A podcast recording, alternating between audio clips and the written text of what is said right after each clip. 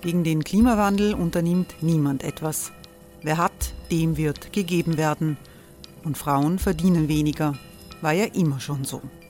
Man ärgert sich und macht weiter. Was aber, wenn nicht? Wir haben eine Idee.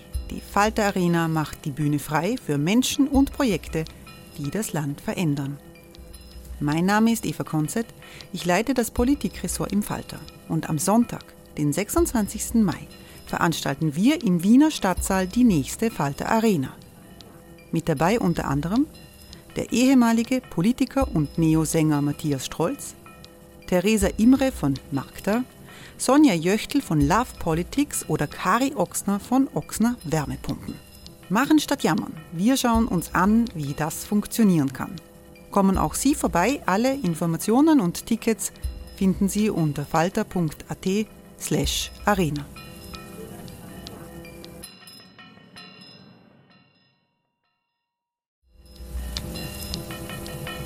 Falter-Podcasts werden durch Werbung unterstützt.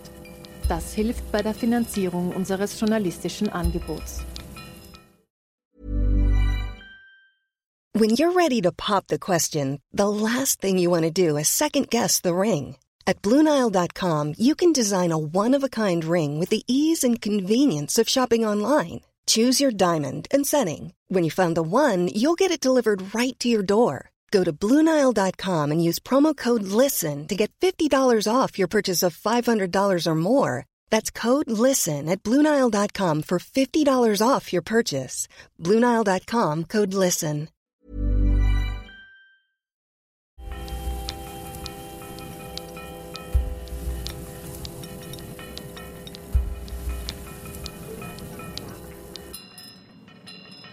Sehr herzlich willkommen, meine Damen und Herren, im Falterradio. Sie hören in dieser Sendung die Dankesrede zum Friedensnobelpreis 2007 des ehemaligen Vizepräsidenten der Vereinigten Staaten Al Gore. Theatergerecht vorgetragen von Martin Schwander und diskutiert von der Publizistin Renata Schmidt-Kunz mit Theaterfrau Anna-Maria Krasnick.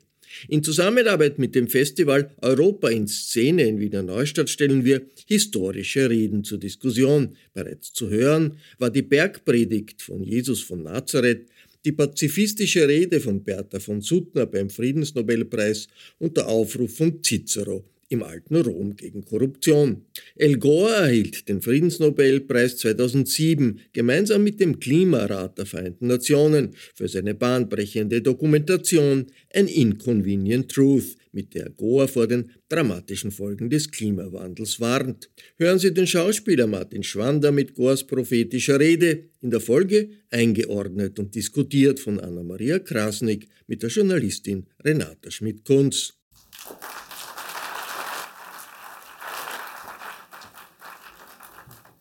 Ihre Majestäten, Ihre königlichen Hoheiten, verehrte Mitglieder des norwegischen Nobelkomitees, Exzellenzen, meine Damen und Herren.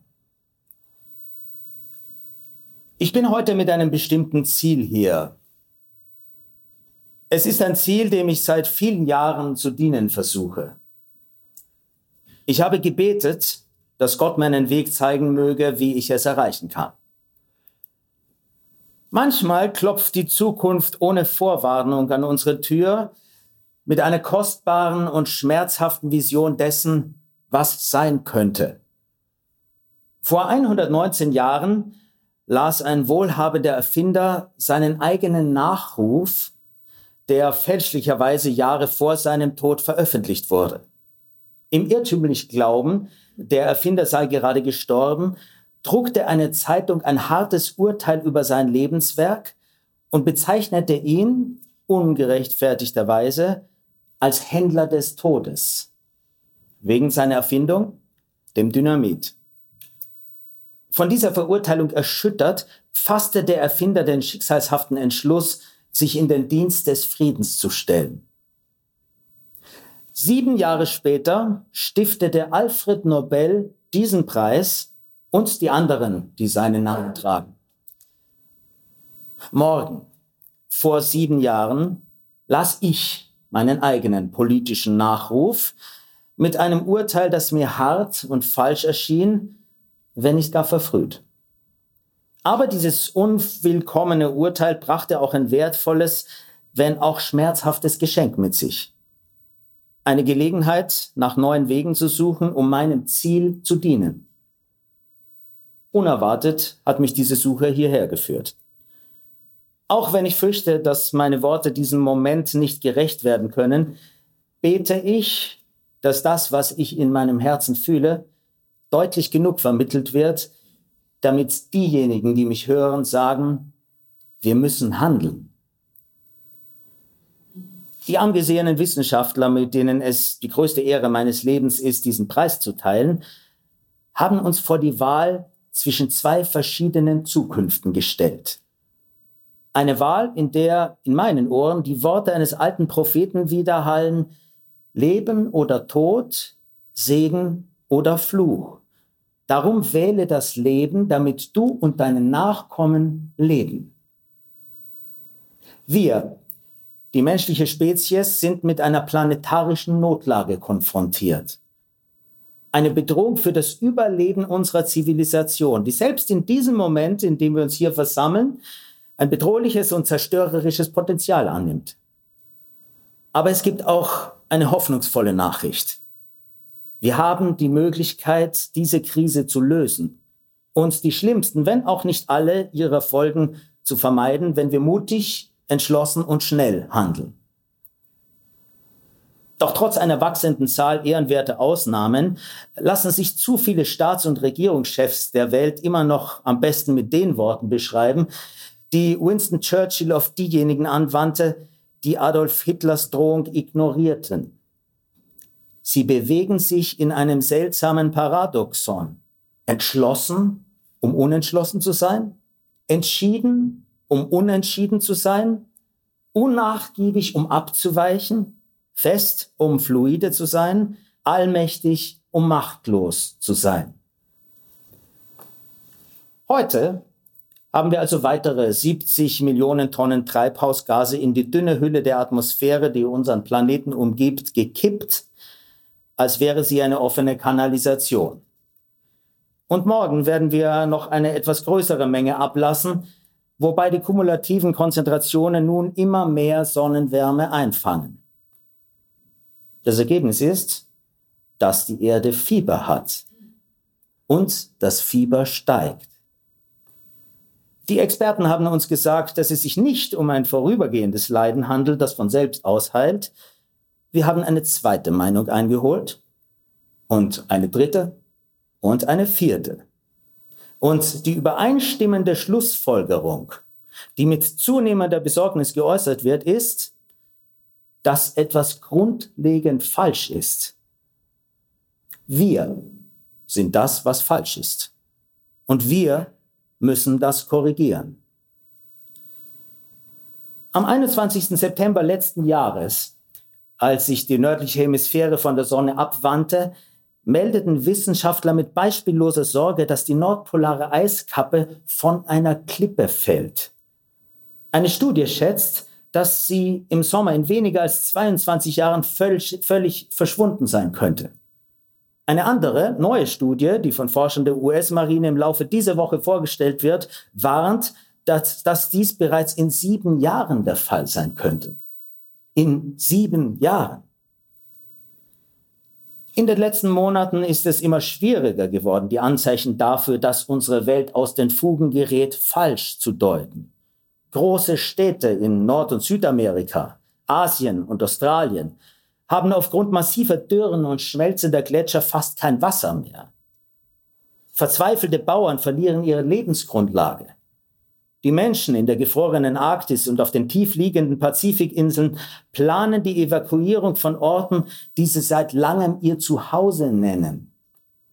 Noch nie dagewesene Waldbrände haben in einem Land eine halbe Million Menschen aus ihren Häusern vertrieben und in einem anderen Land einen nationalen Notstand ausgelöst, der fast zum Sturz der Regierung geführt hätte. Klimaflüchtlinge sind in Gebiete eingewandert, die bereits von Menschen mit unterschiedlichen Kulturen, Religionen und Traditionen bewohnt werden, was das Konfliktpotenzial erhöht. Stärkere Stürme in Pazifik und Atlantik haben ganze Städte bedroht. Millionen von Menschen wurden durch massive Überschwemmungen in Südasien, Mexiko und 18 Ländern Afrikas vertrieben. Zehntausende haben durch die Zunahme extremer Temperaturen ihr Leben verloren. Wir verbrennen und roden rücksichtslos unsere Wälder und bringen immer mehr Arten zum Aussterben. Das Netz des Lebens, von dem wir abhängen, wird zerrissen und ausgefranst. Wir hatten nie die Absicht, all diese Zerstörung zu verursachen, so wie Alfred Nobel nie die Absicht hatte, Dynamit zu Kriegsführung einzusetzen. Er hatte gehofft, dass seine Erfindung den menschlichen Fortschritt fördern würde. Das gleiche ehrenwerte Ziel verfolgten wir, als wir anfingen, große Mengen an Kohle, dann Öl und Methan zu verbrennen. Schon zu Nobels Zeiten gab es einige Warnungen vor möglichen Folgen. Einer der allerersten Chemiepreisträger war besorgt. Wir verdampfen unsere Kohleminen in die Luft. Svante Arrhenius berechnete nach 10.000 Gleichungen von Hand, dass die Durchschnittstemperatur der Erde um mehrere Grad ansteigen würde, wenn wir die CO2-Menge in der Atmosphäre verdoppelten.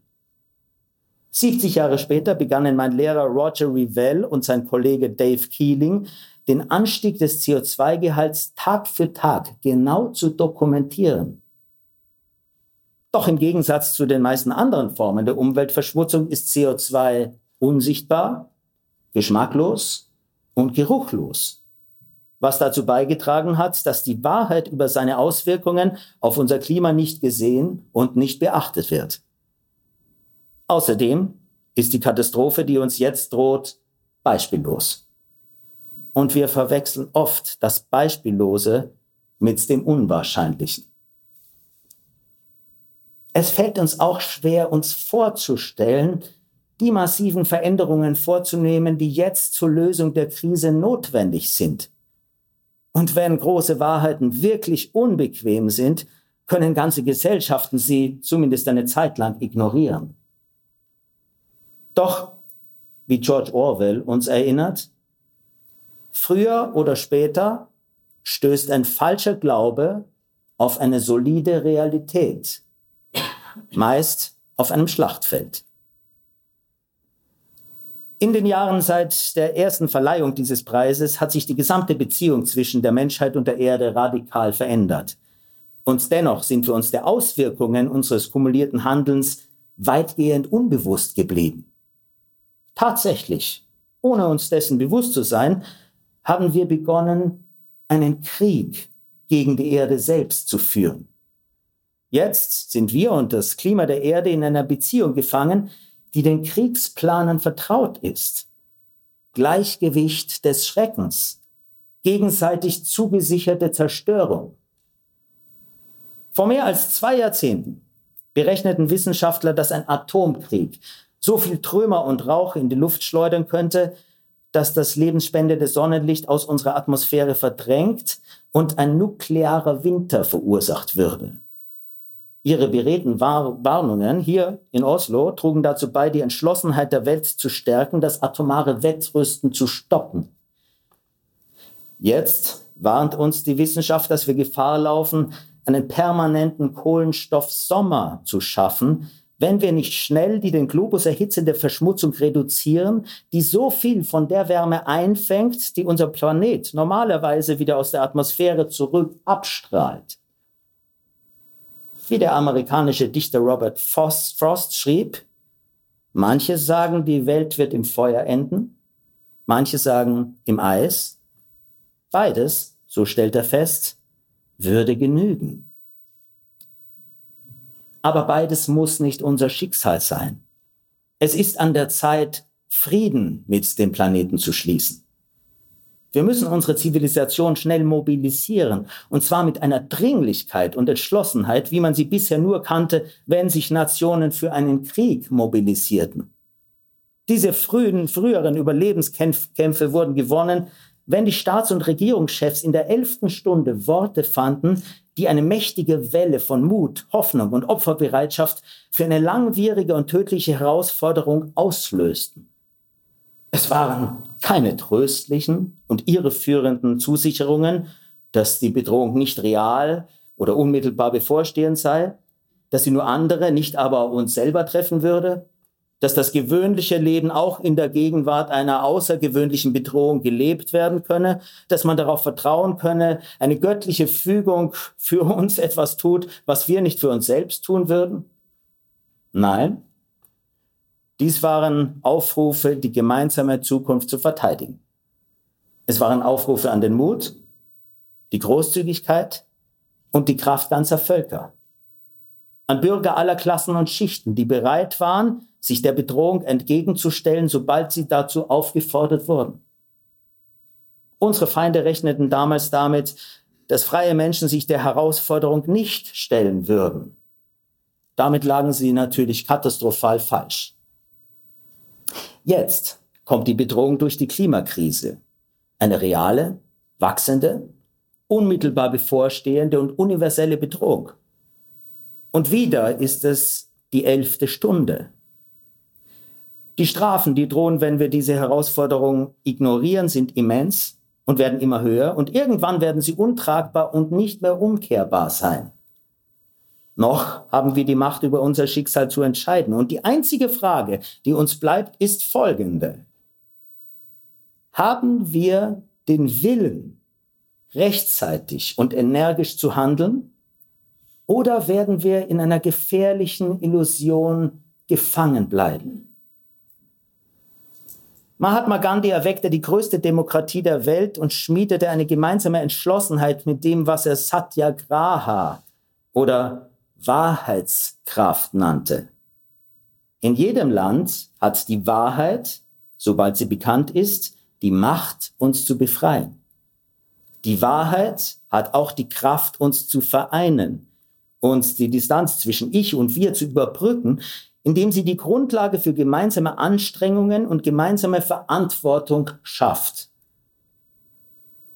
Ein afrikanisches Sprichwort besagt, wenn du schnell gehen willst, geh allein.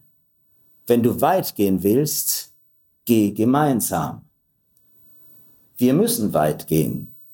Und zwar schnell. Wir müssen uns vor der Einbildung verabschieden, dass individuelle, isolierte, private Maßnahmen die Antwort sind. Sie können helfen und tun es auch.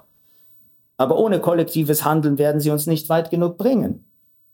Gleichzeitig müssen wir sicherstellen, dass wir mit unserer globalen Mobilisierung nicht zur Etablierung ideologischer Konformität und eines neuen im Gleichschritt getakteten Ismus einladen. Das bedeutet, dass wir Prinzipien, Werte, Gesetze und Verträge verabschieden müssen, die Kreativität und Initiative auf allen Ebenen der Gesellschaft in vielfältigen, gleichzeitig und spontan entstehenden Reaktionen freisetzen. Dieses neue Bewusstsein erfordert eine Erweiterung der Möglichkeiten, die der gesamten Menschheit innewohnen. Die Innovatoren, die einen neuen Weg finden, die Energie der Sonne für ein paar Cent zu nutzen oder einen Motor erfinden, der kohlenstofffrei ist, leben vielleicht in Lagos, Mumbai oder Montevideo. Wir müssen dafür sorgen, dass Unternehmer und Erfinder überall auf dem Globus die Chance haben, die Welt zu verändern. Wenn wir uns für ein moralisches Ziel zusammenschließen, das offenkundig gut und wahr ist, kann die freigesetzte geistige Energie uns verändern. Die Generation, die in den 1940er Jahren den Faschismus in der ganzen Welt besiegte, stellte bei der Bewältigung ihrer gewaltigen Herausforderung fest, dass sie die moralische Autorität und eine langfristige Vision erlangt hatte, um den Marshallplan die Vereinten Nationen und eine neue Ebene der globalen Zusammenarbeit und Weitsicht auf den Weg zu bringen, die Europa einte, uns das Entstehen von Demokratie und Wohlstand in Deutschland, Japan, Italien und einem Großteil der Welt ermöglichte. Einer ihrer visionären Anführer sagte, es ist an der Zeit, dass wir uns an den Sternen orientieren und nicht an den Lichtern jedes vorbeifahrenden Schiffes. Im letzten Jahr dieses Krieges haben sie den Friedenspreis an einen Mann aus meiner Heimatstadt, Carthage, Tennessee, die 2000 Einwohner zählt, verliehen. Cordell Hull wurde von Franklin Roosevelt als der Vater der Vereinten Nationen bezeichnet. Er war eine Inspiration und ein Held für meinen eigenen Vater, der Hall im Kongress und im US-Senat und in seinem Engagement für den Weltfrieden und die globale Zusammenarbeit folgte. Meine Eltern sprachen oft von Hall, immer in einem Ton der Ehrfurcht und Bewunderung. Als sie vor acht Wochen diesen Preis ankündigten, war ich zutiefst berührt, als ich die Schlagzeile in der Zeitung meiner Heimatstadt sah, in der lediglich vermerkt war, dass ich denselben Preis wie Cordell Hall erhalten hatte. In diesem Moment wusste ich, was mein Vater und meine Mutter gefühlt hätten, wären sie noch am Leben. So wie die Generation von Cordell Hall moralische Autorität darin fand, sich für die Lösung der durch den Faschismus verursachten Weltkrise einzusetzen, so können auch wir unsere größte Chance darin sehen, uns für die Lösung der Klimakrise einzusetzen. In den Kanji-Zeichen, die sowohl im Chinesischen als auch im Japanischen verwendet werden, wird Krise mit zwei Symbolen geschrieben, von denen das erste Gefahr und das zweite Chance bedeutet. Life is full of what ifs. Some awesome, like what if AI could fold your laundry? And some, well, less awesome, like what if you have unexpected medical costs? United Healthcare can help get you covered with Health Protector Guard fixed indemnity insurance plans they supplement your primary plan to help you manage out of pocket costs. No deductibles, no enrollment periods, and especially no more what ifs. Visit uh1.com to find the Health Protector Guard plan for you. Indem wir uns der Gefahr der Klimakrise stellen und sie beseitigen, haben wir die Möglichkeit, die moralische Autorität, uns den Weitblick zu erlangen, um unsere eigenen Fähigkeiten zur Lösung anderer Krisen, die zu lange ignoriert wurden, erheblich zu steigern. Wir müssen die Zusammenhänge zwischen der Klimakrise und den Leiden der Armut, des Hungers, von HIV, AIDS und anderen Pandemien verstehen. So wie diese Probleme miteinander verbunden sind, so müssen es auch ihre Lösungen sein. Wir müssen damit beginnen, die gemeinsame Rettung der globalen Umwelt zum zentralen Ordnungsprinzip der Weltgemeinschaft zu machen. Vor 15 Jahren habe ich dieses Argument auf dem Earth Summit in Rio de Janeiro vorgetragen. Vor zehn Jahren habe ich es in Kyoto präsentiert.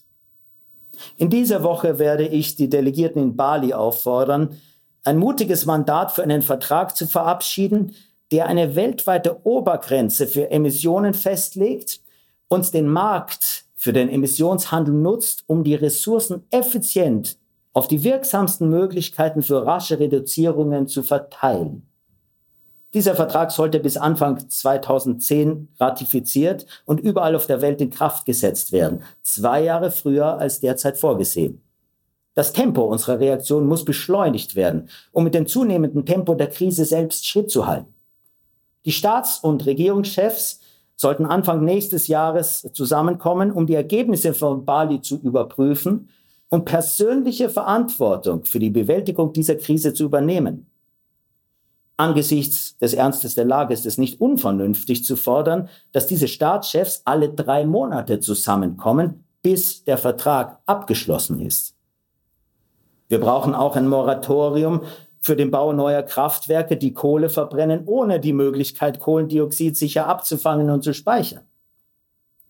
Und das Wichtigste von allem ist, dass wir einen Preis für Kohlenstoff erheben mit einer CO2-Steuer, die dann nach den Gesetzen jedes Landes schrittweise an die Menschen zurückerstattet wird. Und zwar so, dass die Steuerlast von Lohn auf Umweltverschmutzung verlagert wird. Dies ist bei weitem der wirksamste und einfachste Weg, um Lösungen für diese Krise zu beschleunigen. Die Welt braucht eine Allianz. Vor allem derjenigen Nationen, die in der Waage am schwersten wiegen, wenn es um das Gleichgewicht der Erde geht. Ich begrüße die Schritte, die Europa und Japan in den letzten Jahren unternommen haben, um sich der Herausforderung zu stellen. Und jene der Regierung in Australien, die die Lösung der Klimakrise zu ihrer obersten Priorität gemacht hat. Aber das Ergebnis wird entscheidend von zwei Nationen beeinflusst werden, die jetzt nicht genug tun. Die Vereinigten Staaten und China. Zwar gewinnt auch Indien immer mehr an Bedeutung, aber es sollte absolut klar sein, dass die beiden größten CO2-Emittenten, allen voran mein eigenes Land, die mutigsten Schritte unternehmen oder sich vor der Geschichte für ihre Untätigkeit verantworten müssen. Beide Länder sollten aufhören, das Verhalten des anderen als Vorwand für eine Pattsituation zu benutzen und stattdessen eine Agenda für das gemeinsame Überleben in einer gemeinsamen globalen Umwelt entwickeln. Dies sind die letzten Jahre der Entscheidung. Aber es könnten die ersten Jahre einer strahlenden und hoffnungsvollen Zukunft sein, wenn wir tun, was wir tun müssen. Niemand sollte glauben, dass eine Lösung ohne Anstrengung, ohne Kosten ohne Veränderung gefunden werden kann. Lassen Sie uns anerkennen, dass dies die harten Wahrheiten sind, wenn wir die vergeudete Zeit zurückgewinnen und wieder mit moralischer Autorität sprechen wollen. Der Weg, der vor uns liegt, ist schwierig. Die äußerste Grenze dessen, was wir derzeit für machbar halten, ist noch weit von dem entfernt, was wir tatsächlich tun müssen. Das ist nur eine andere Art zu sagen, dass wir die Grenzen des Möglichen erweitern müssen. Um es mit den Worten des spanischen Dichters Antonio Machado zu sagen, Wanderer, es gibt keinen Weg. Du musst den Weg machen, während du gehst. Wir stehen an einer höchst schicksalshaften Gabelung dieses Weges. Ich möchte also enden, wie ich begonnen habe, mit einer Vision von zwei Zukünften. Jede eine greifbare Möglichkeit. Und mit dem Gebet, dass wir mit lebhafter Klarheit die Notwendigkeit sehen, zwischen diesen beiden Zukünften zu wählen. Und die Dringlichkeit, jetzt die richtige Wahl zu treffen. Der große norwegische Dramatiker Henrik Ibsen schrieb, eines Tages wird die jüngere Generation an meine Tür klopfen. Die Zukunft klopft gerade an unsere Türe. Machen Sie keine Fehler. Die nächste Generation wird uns eine von zwei Fragen stellen. Entweder wird sie fragen, was habt ihr euch dabei gedacht? Warum habt ihr nicht gehandelt? Oder sie werden stattdessen fragen, wie habt ihr die Zivilcourage gefunden, aufzustehen und eine Krise erfolgreich zu lösen, von der so viele sagten, sie sei nicht zu lösen?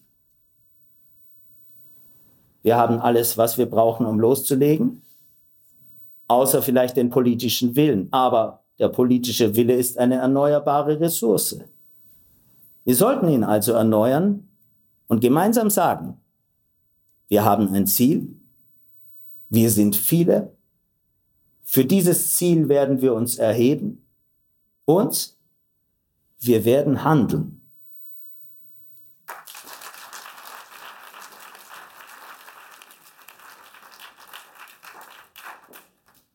Nach dieser beeindruckenden Rede, die vielleicht äh, nochmal erstaunlicher ist, wenn man sich vor Augen hält, dass sie im Dezember 2007 gehalten wurde, ähm, möchte ich dir ein paar Fragen stellen, nicht so sehr an die Theologin, wobei du kannst dich ja nicht spalten, also du darfst gerne mitantworten. Ähm, aber ich habe dich doch als jemand auch im Sinne, der mit, mit sehr, sehr vielen Menschen spricht, nicht nur spricht, sondern sehr professionell und sehr lange spricht im Rahmen deiner wie ich finde, ganz, ganz wunderbaren äh, und zu Recht so akklamierten und bekannten Serie im Gespräch. Du sprichst sehr viel mit, äh, mit WissenschaftlerInnen, mit Philosophinnen, also mit, mit Menschen, die sozusagen sich diesen aktuellen Themen von sehr, sehr verschiedenen Seiten ähm, nähern. Und du bist auch jemand, der sozusagen in dieser Multiperspektivität sich eine eigene Meinung bildet oder über Meinungen berichten kann, sagen wir mal so. Ähm, was, denke ich, bei einem Thema von dieser Größenordnung sinnvoll ist. Und all das wird uns sicher wieder auf Verantwortung zurückführen. Eine Einstiegsfrage wäre, die vielleicht einigen auf der Zunge liegt, 2007 ist die Rede gehalten worden. Jetzt haben wir 2022. Ich weiß nicht, wie es Ihnen geht, aber der Erstimpuls auf diese Rede ist oft, dass man denkt, um Gottes Willen, wenn diese Rede 2007 schon gehalten wurde, warum ist so vergleichsweise wenig, vor allem mit den politischen Köpfen, äh, passiert? Wie kann man sich das erklären? Und jetzt eine ganz große Frage, wenn du die wirklich beantworten könntest, würdest du den nächsten Friedensnobelpreis kriegen, das ist mir klar. Aber ich stelle sie jetzt trotzdem eigentlich mehr sozusagen als eine Sammlung von Meinungen. Ähm, was wäre ein probates Mittel, um diese politischen Kräfte, die er ja mit allen seinen Worten bewegen will, aus deiner Sicht in eine Art von Bewegung oder in eine schnellere Bewegung zu versetzen? Ähm, der letzte Gast, äh, einer meiner letzten Gäste, muss ich sagen, nächste Woche wird auf Sendung sein, am 29. September, war der, äh, der amerikanische Ökonom Jeffrey Sachs. Und äh, Jeffrey Sachs, ich weiß nicht, wer von Ihnen Jeffrey Sachs kennt, den Namen. Jeffrey Sachs hat als 30-jähriger Polen und die so Ostblockstaaten nach der Wende eben sozusagen saniert, ähm, hat, hat dann äh, die Welt bereist mit seiner aus Tschechien stammenden Frau und äh, hat sich dann dieser Frage gewidmet, wie entsteht denn eigentlich Armut und wie kann man das denn bekämpfen? Und äh, ist mittlerweile ein sehr, sehr großer Kritiker seines eigenen Landes geworden, nämlich der USA. Ich muss sagen, dass mich diese Rede überhaupt nicht beeindruckt hat von Al Gore, weil sie eine verschleiernde Rede ist, meiner Meinung nach, weil die einzige Frage, die wirklich wichtig ist, stellt er nämlich nicht. Und das sind Herrschaftsverhältnisse auf diesem Planeten. Er redet die ganze Zeit, was wir tun können. Und wir müssen was sehr amerikanisch auch, so erweckungsmäßig, ja. Und, äh, äh, und ich und ich bete, dass dieses und ich bete, dass das ist. Aber er sagt mir nicht in, diesem, in dieser Rede, was er sagen müsste, wenn er es ernst meint, nämlich, und jetzt komme ich Jeffrey Sachs, auf Jeffrey Sachs zurück, der sagt, ähm, Geopolitik, und um das geht es ja bei der Klimafrage. Geopolitik ist ein Spiel der, ähm, der Eliten. Früher haben sich Kaiser und Könige und ich weiß nicht wer damit beschäftigt, äh, als Spiel und spielen immer noch weiter. Das heißt, Eliten, die völlig abgehoben sind und nach den Worten von Jeffrey Sachs, ich, wieder, ich zitiere das jetzt nur, denen Demokratie total egal ist und in deren Konzept die Öffentlichkeit auch überhaupt keine Rolle spielt. Ähm, und solange ich nicht die Frage stelle, wer, wer hat denn die Macht auf diesem Planeten? Was genau beschädigt denn unseren Planeten so? Wer genau will denn nicht, dass das äh, behoben wird? Zum Beispiel, indem man mit diesen imperialen Produktionsverhältnissen mal aufhört. Also äh, Umweltkrisen in der sogenannten dritten Welt entstehen, weil Produktionen ausgelagert werden zu unmöglichen und völlig unakzeptablen Produktionsmethoden. Ähm, abgesehen davon, dass Menschen in Armut geraten und dann können wir uns überlegen, ja, wie können wir denn die Weltarmut ähm, lösen? Ja, die können wir ganz leicht lösen, wenn vielleicht die Amerikaner mal in ihrem Land bleiben und nicht innerhalb der letzten 30 Jahre, wie es jetzt war, 1000 über 1000 militärische Interventionen auf diesem Planeten machen. Hier, und die, das Wichtige ist auch zu sagen, dass Kriege eine wahnsinnig schwere Belastung, ökologische Belastung für unseren Planeten sind. So, wenn du mich jetzt fragst, wie kann man diese Kräfte, warum ist seit 2007 nichts passiert? Weil seit 2007 nichts passieren sollte. Ganz einfach. Weil wenn es passieren sollte, wäre es passiert. Ist nicht passiert, weil es denen sozusagen diesen von denen Jeffrey Sachs spricht, diesen globalen äh, e-, Eliten einfach nicht, nicht, nicht wichtig ist, aus. Und dann kriegen wir gute Ratschläge, wir sollen irgendwie das Licht früher ausschalten oder weniger Zähne putzen oder ich weiß nicht was oder unseren Müll trennen und ähnliche Dinge. Das sagt er schon in dem Text, dass es nicht nur die individuelle Ebene sein kann. Also so viel gibt er schon ähm, sozusagen ähm, der Vernunft zurück. Ähm, aber ich denke, wenn man über die Rettung dieses Planeten sprechen möchte, dann muss man über Herrschaftsverhältnisse sprechen. Und äh, das ist ähm, den, äh, ich, ich möchte einen Satz von Pasolini zitieren, den ich meiner lieben Freundin Christine de Grancy, die heute da vorne sitzt, der großen Fotografin, verdanke. Und dieser Satz heißt, äh, Pasolini 1973, der neue Faschismus ist der Konsumismus. Und dieser Konsumismus und dieser Wettbewerb, äh, dieses Effizienzhaschen und äh, Produktivsein ähm, zerstört die Welt. Und das können wir jetzt sehen. Und da muss ich mir nicht mal irgendein Fädchen hierher hängen von irgendeiner Fahne, von irgendeiner Partei. Da kann ich einfach nur gucken und analysieren und dann fällt mir das sofort auf. Also insofern wäre es gut, diesen, diesen Diskurs äh, über äh, wem gehört die Welt und wer darf die so zugrunde richten, mal geführt einfach. Und das wird halt nicht geführt. Wenn Sie mal gucken, wie viele, auch in den Medien zum Beispiel, jetzt bin ich ja eine Medienfrau, wie viele ähm, Diskurse geführt werden, Diskussionen geführt werden in den Medien über Herrschaftsverhältnisse auf diesem Planeten, dann werden sie geschwind fertig sein. Also nur zehn Minuten aufdrehen im Monat. Hm. Ähm, ich würde jetzt mal eine Antwort und eine weitere Frage so versuchen, dass ich äh, völlig mit dir übereinstimme, dass äh, also ganz offensichtlich über Herrschaftsverhältnisse nicht gesprochen wird. Das scheint dann äh, offensichtlich ein unglaublich heißes Eisen zu sein, äh, aus verschiedenen Gründen. Ähm, und ich denke auch, dass der Unternehmer Al Gore, denn das ist er, ist ein amerikanischer Unternehmer, also Outfit, und also nicht, das ist eine ganz bestimmte Attitude, mit der der Mann auftritt. Äh, das ist nicht sein Hauptthema, das ist, da bin ich völlig bei dir. Mhm. Dennoch, und insofern bin ich äh, auch sehr dankbar, dass du das hier offenlegst, denn das, ich sage das auch oft eingangs, aber jetzt sage ich es äh, äh, an dieser Stelle, und ich denke, es muss in jeder Ausgabe mal vorkommen, alle diese Reden, die wir hier programmieren, denn das äh, hätte ja überhaupt keinen Sinn und wäre ja nicht nur verdächtig, sondern auch wahnsinnig sinnlos, haben nichts zu tun mit unserer, jetzt mhm. spreche ich von der Wortwege oder der Meinung der Programmierer, sondern das sind ja auch Reden, übrigens auch wie die Gäste, die hier sind, äh, völlig unterschiedlicher Provenienz. Also uns geht es eben sehr, sehr stark darum, überhaupt Dinge mal vor den Vorhang zu holen, die wesentlichen, also diese fünf Redenausgaben folgen, ich möchte es nicht sagen, den äh, fünf Reitern, denn es wären ja auch viel mehr der Apokalypse, um wieder in die Theologie äh, äh abzuwandern, sondern aber sind, äh, so denken wir, wir haben fünf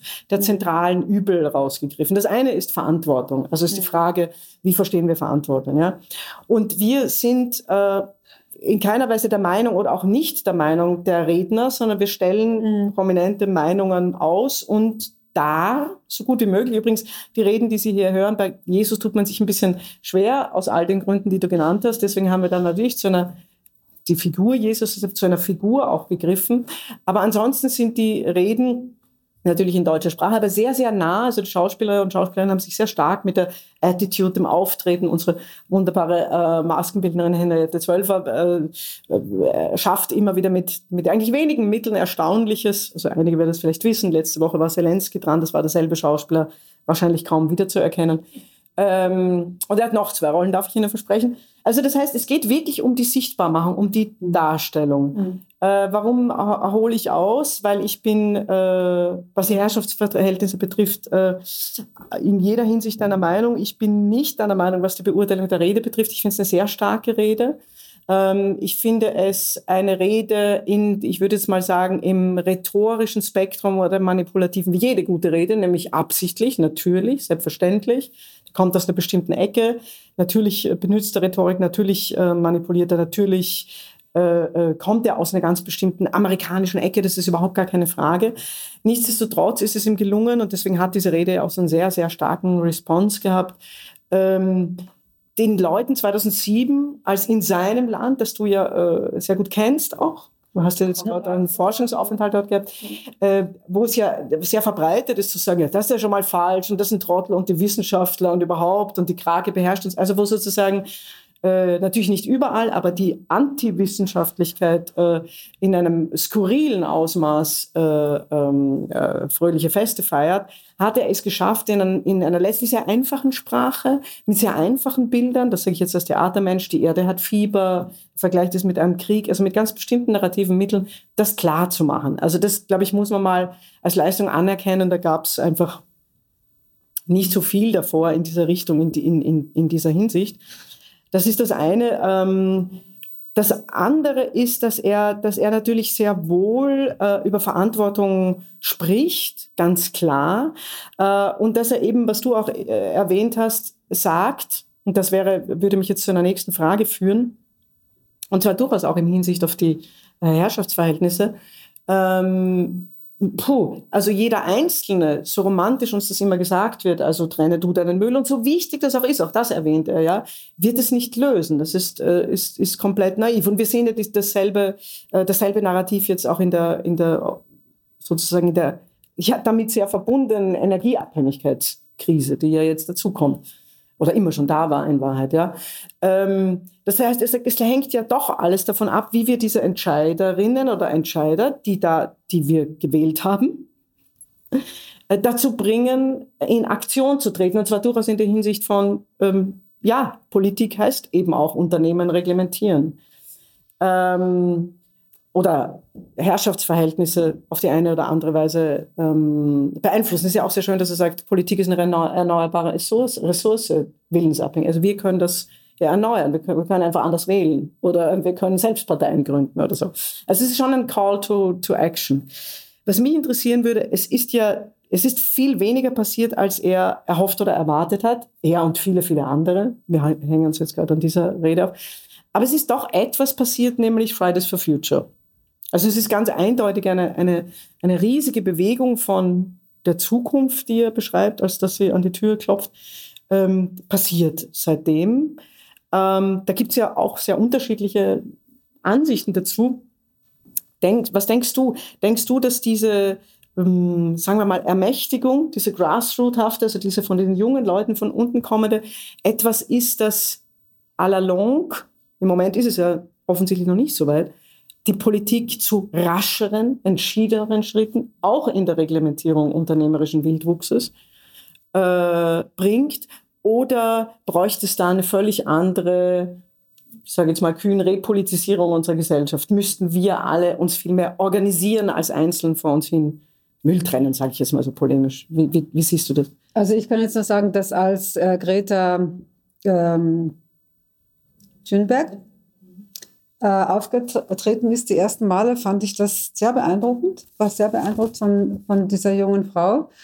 Und äh, mittlerweile frage ich mich, äh, bin ich ein bisschen kritischer dieser Bewegung gegenüber geworden, aus zwei Gründen.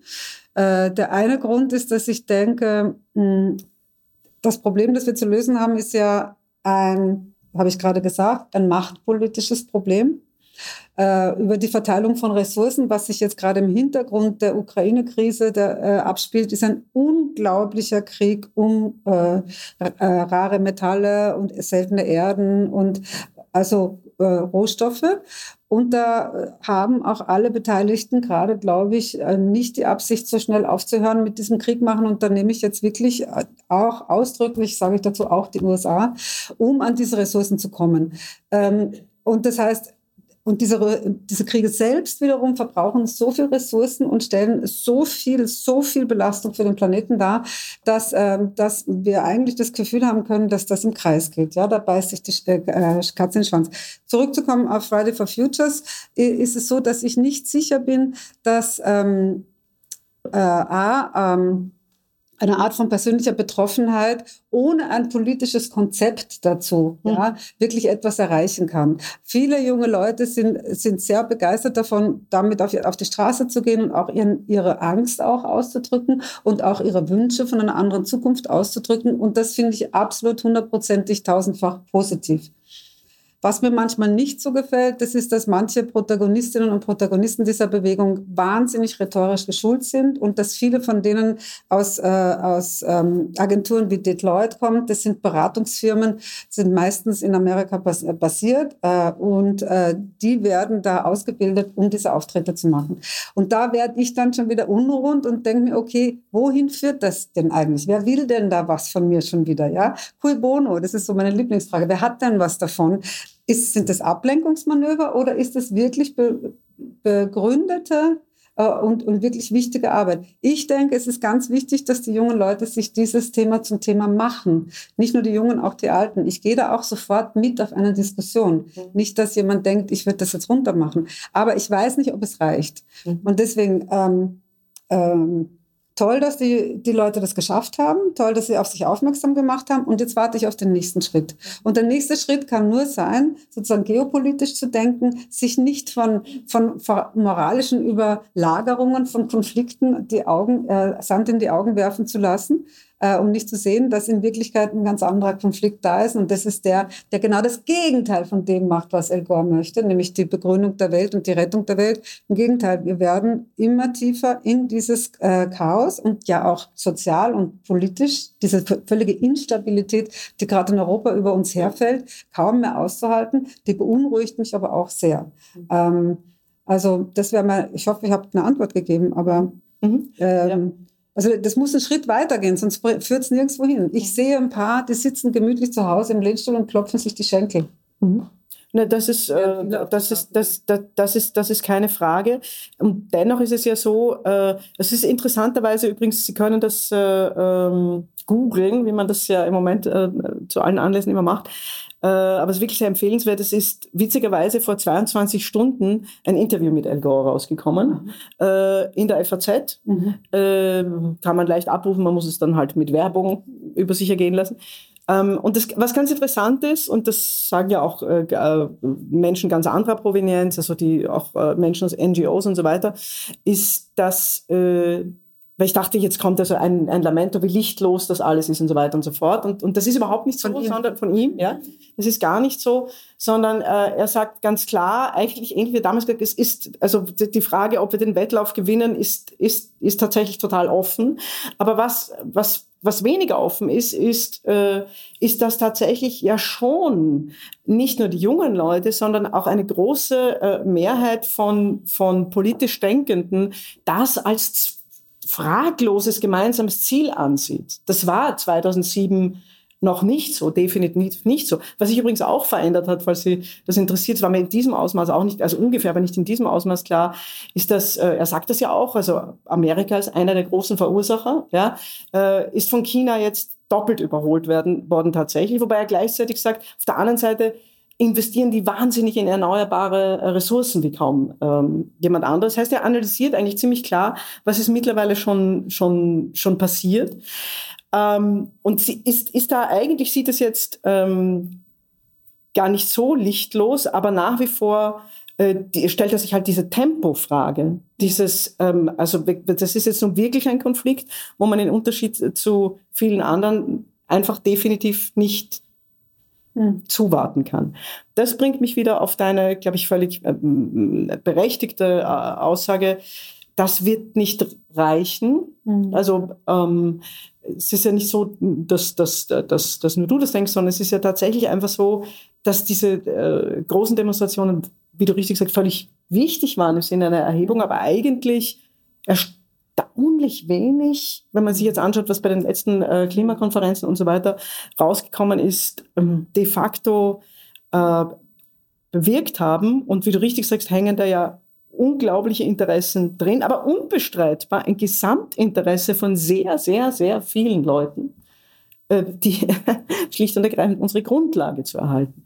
Meine Frage an dich nochmal an, also und das ist auch wieder so eine, wo man sagt, wenn, würdest du die beantworten können, dann hättest du einen Friedensnobelpreis. Aber ähm, hast du aus, der, aus, der, aus, den, aus, auch aus den vielen politischen Gesprächen, die du führst, Interviews in, in alle Richtungen, ähm, eine Antwort darauf oder siehst du eine oder hast du einen Vorschlag oder gibt es Leute, die du kennst, die Vorschläge haben, die dieser, nennen wir es mal, Politverdrossenheit, also eigentlich einer doppelten, im Sinn von dieses Personal ist schlecht, das, damit können wir nicht, nicht wirtschaften. Andererseits haben wir das gewählt, also in irgendeiner Form. Dann ist immer wieder die Frage, tun wir es denn selbst? Also sind, also ja, wir jetzt zum Beispiel, vielleicht wären wir gar nicht schlecht äh, und viele von Ihnen auch, äh, aber tun wir es wirklich? Ähm, und äh, bis letzten Sonntag haben wir hier mit, äh, mit Liz Hirn und Markus Reisner diskutiert. Und Liz Hirn hat jetzt gerade ein, ein, Buch rausgegeben, Macht, Politik, Böse, wo sie eigentlich verschiedene Thesen aufstellt, warum sie das, äh, warum das eine ganz äh, alberne Antwort ist. Also zu glauben, das wäre so, sondern man sich eher die Frage stellen muss, wohin bringt uns diese, äh, diese, diese permanente Desavouierung der Politik oder des Politischen? Das heißt, die Frage ist, kannst du oder kennst du jemand, der sich Wege Verfahren, Versammlungen, neue Sektionen, wie auch immer, einfallen lassen kann, um diesen Need oder diesen Druck oder dieses Tempo zu erhöhen, wenn es die, die Demo allein nicht ist. Kennst du da Vorschläge oder wie? Also ich bin ganz grundsätzlich, und das ist vielleicht auch das Evangelische in mir, ich möchte einfach Fakten am Tisch sehen, ich möchte, dass Fakten besprochen werden, ich möchte, dass Analysen gemacht werden, ich möchte keine moralischen äh, Keulen über mir schwingen sehen, die sagen, ich müsste dieses glauben oder jenes glauben, mhm. ich möchte einfach wissen, was Sache ist. Und das ist etwas, was, sage ich nochmal, ich bin eine Medienfrau, das ist etwas, was ähm, einfach noch verstärkt gehört in die Öffentlichkeit, dass wir wissen, wer mhm. wer ist, wer, wer, wer was macht und was es eigentlich wirklich geht. Und, mhm. äh, und und dann kann vielleicht daraus eine Art von Kraft entstehen, wo man dann sagt, ach eigentlich, jetzt kenne ich mich ein bisschen besser aus. Es geht, es geht uns heute ein bisschen so wie Anfang der 90er Jahre, ja. als alle Leute die Zeitung aufgeschlagen haben und gesagt haben, äh, Wirtschaft, na, das ist so langweilig, da kenne ich mich nicht aus. Mhm. Dabei wäre es damals so wichtig gewesen, genau zu lesen, was in den Wirtschaftsblättern steht, weil da stand das ganze Konzept des Neoliberalismus drin, der uns unter Effektivität und ich weiß nicht was äh, gebracht hat. Jetzt ist es wichtig zu wissen, okay, was, was passiert denn da wirklich? Also zum Beispiel, ich gebe mal ein Beispiel, es geht jetzt gerade um die E-Mobilität, Mobilität, aber diese E-Mobilität, wer das nicht, viele von Ihnen wissen das wahrscheinlich, braucht unglaublich viele Rohstoffe. Diese unglaublich vielen Rohstoffe äh, stehen im Widerspruch zu dem European Green Deal, der äh, äh, jeden Tag in den Medien ist. Alle sagen, wow, super, European Green Deal. Aber das ist in Wirklichkeit dahinter. Äh, notwendigerweise, wenn man das alles haben möchte, zu einem, ähm, zu einem, und das ist jetzt dieser Krieg Ukraine, Russland, Amerika, äh, China ist so ein Krieg. Ja? Und dann kann ich natürlich, kann ich natürlich einfache Sachen machen, zum Beispiel zu sagen, was ich entschieden habe, ich will kein E-Bike haben. Erstens bin ich noch jung genug. Aber, aber ich will das nicht. Ich will daran nicht teilhaben. Das ist eh sehr eingeschränkt, wo wir entscheiden können, ob wir an diesen Dingen teilhaben oder nicht. Also als ich zum Beispiel festgestellt habe, dass mein, mein Gehalt, das auf meinem Konto liegt und dass ich nicht in irgendwelchen Fonds oder was auch immer ähm, oder Stiftungen oder was das immer angelegt hat, ich sehe nur so wenig, dass das von der Bank benutzt wird, um mit so Hedgefonds zu arbeiten. Das hat mich so empört, ja. Das heißt, da habe ich eh wenig Entscheidungskraft. Aber ich kann zum Beispiel sagen, okay, ich nehme mich jetzt kein E-Bike und kein Elektroauto, ja. Und ja, gut, dann habe ich noch ein Benzinauto, nehme ich das denn, nehme ich den Zug. Was ist mit dem Zug? Was braucht der denn eigentlich? Mir auch bewusst zu werden, dass man aus bestimmten Dingen, jetzt kommen wir noch einmal auf die Bergpredigt zurück, ja, ich bitte darum, das wäre nämlich nicht rauskommt und deswegen manchmal radikale Schritte machen müssen. Ja, die Pforte ist halt schmal. Mhm. So.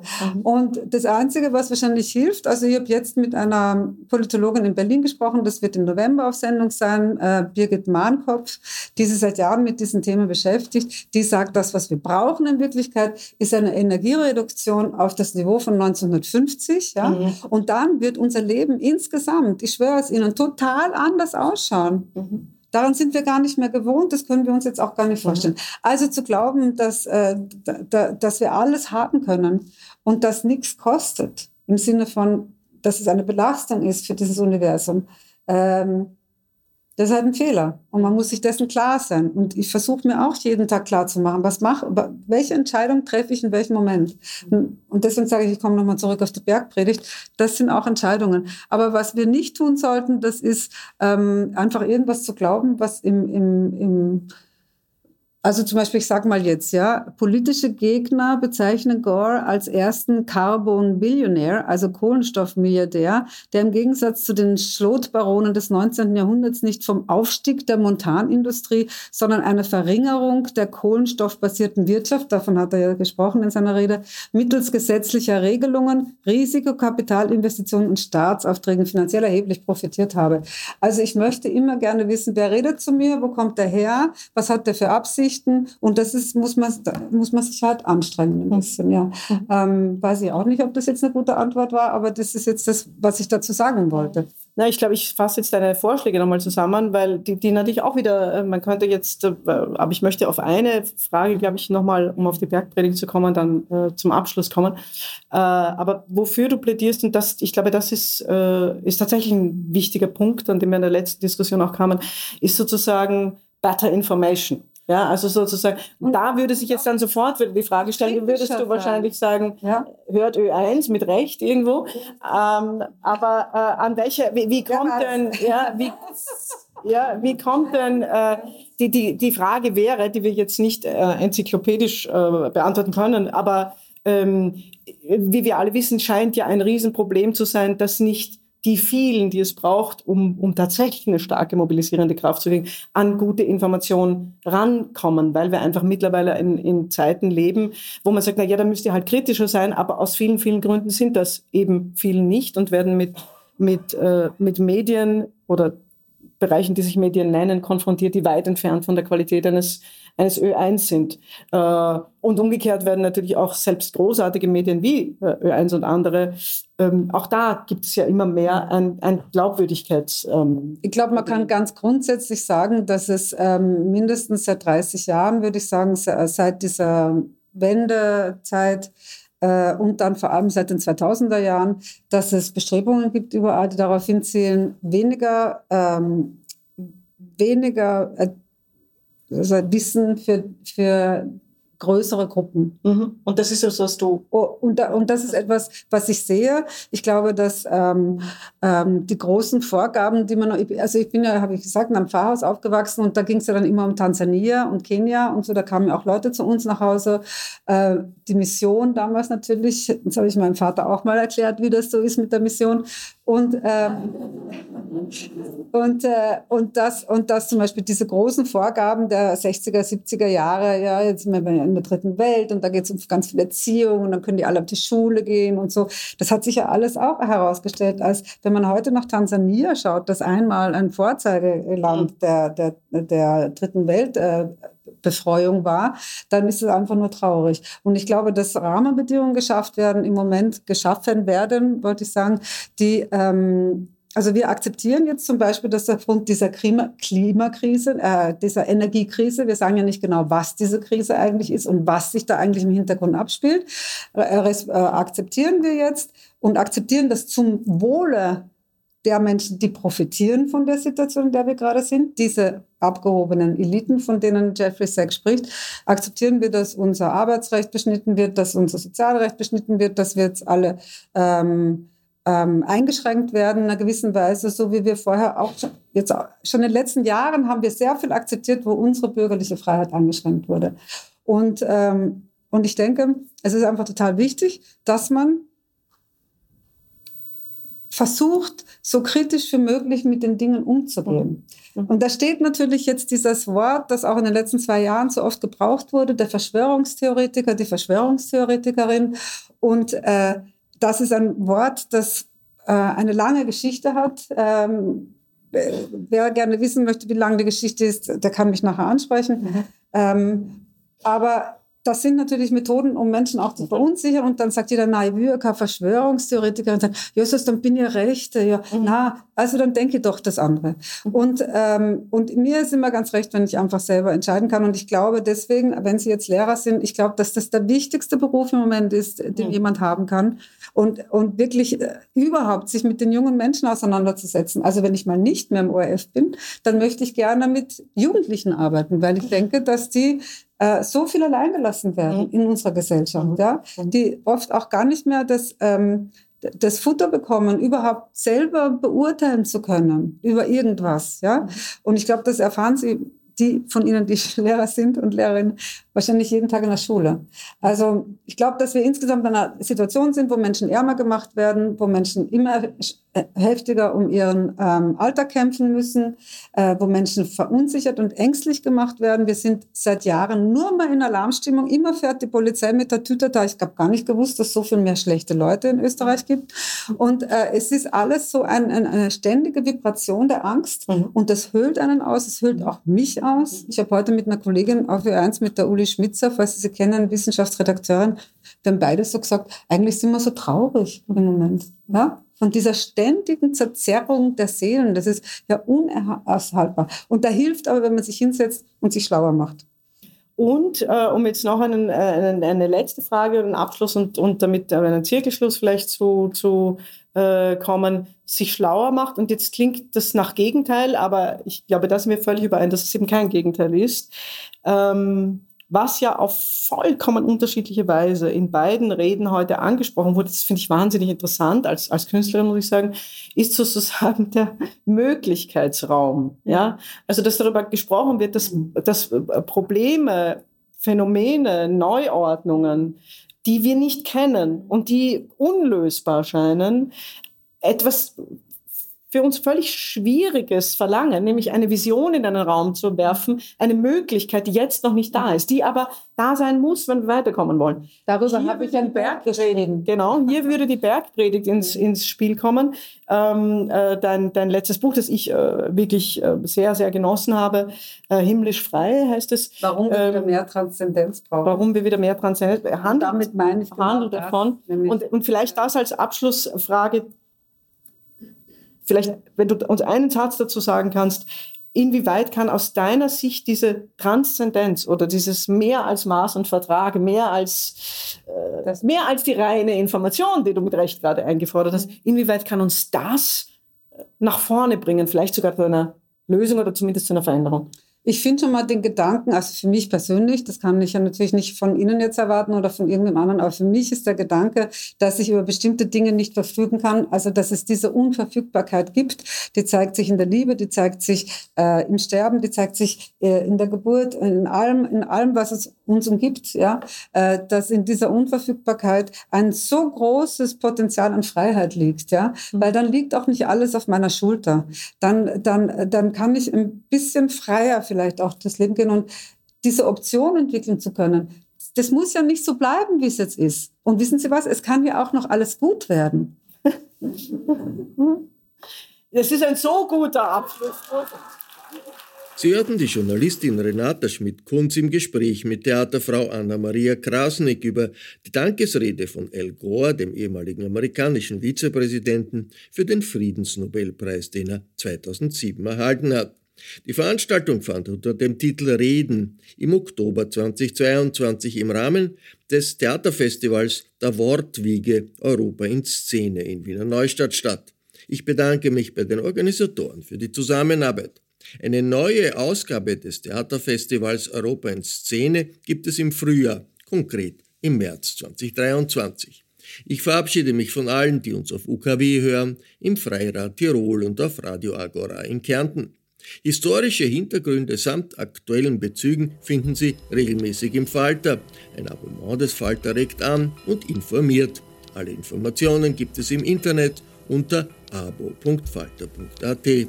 Ursula Winterauer hat die Signation gestaltet. Philipp Dietrich betreut die Audiotechnik im Falter. Im Namen des gesamten Teams verabschiede ich mich bis zur nächsten Sendung.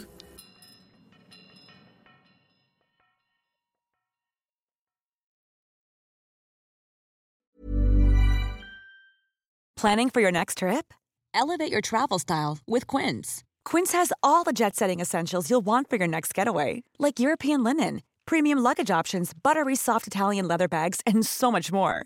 And is all priced at 50 to 80% less than similar brands.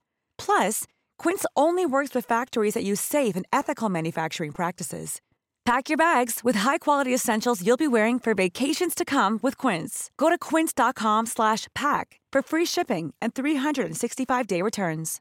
Imagine the softest sheets you've ever felt. Now imagine them getting even softer over time. That's what you'll feel with Bowl and Branch's organic cotton sheets. In a recent customer survey, 96% replied that Bowl and Branch sheets get softer with every wash. Start getting your best night's sleep in these sheets that get softer and softer for years to come. Try their sheets with a 30-night guarantee. Plus, get 15% off your first order at bowlandbranch.com. Code BUTTERY. Exclusions apply. See site for details.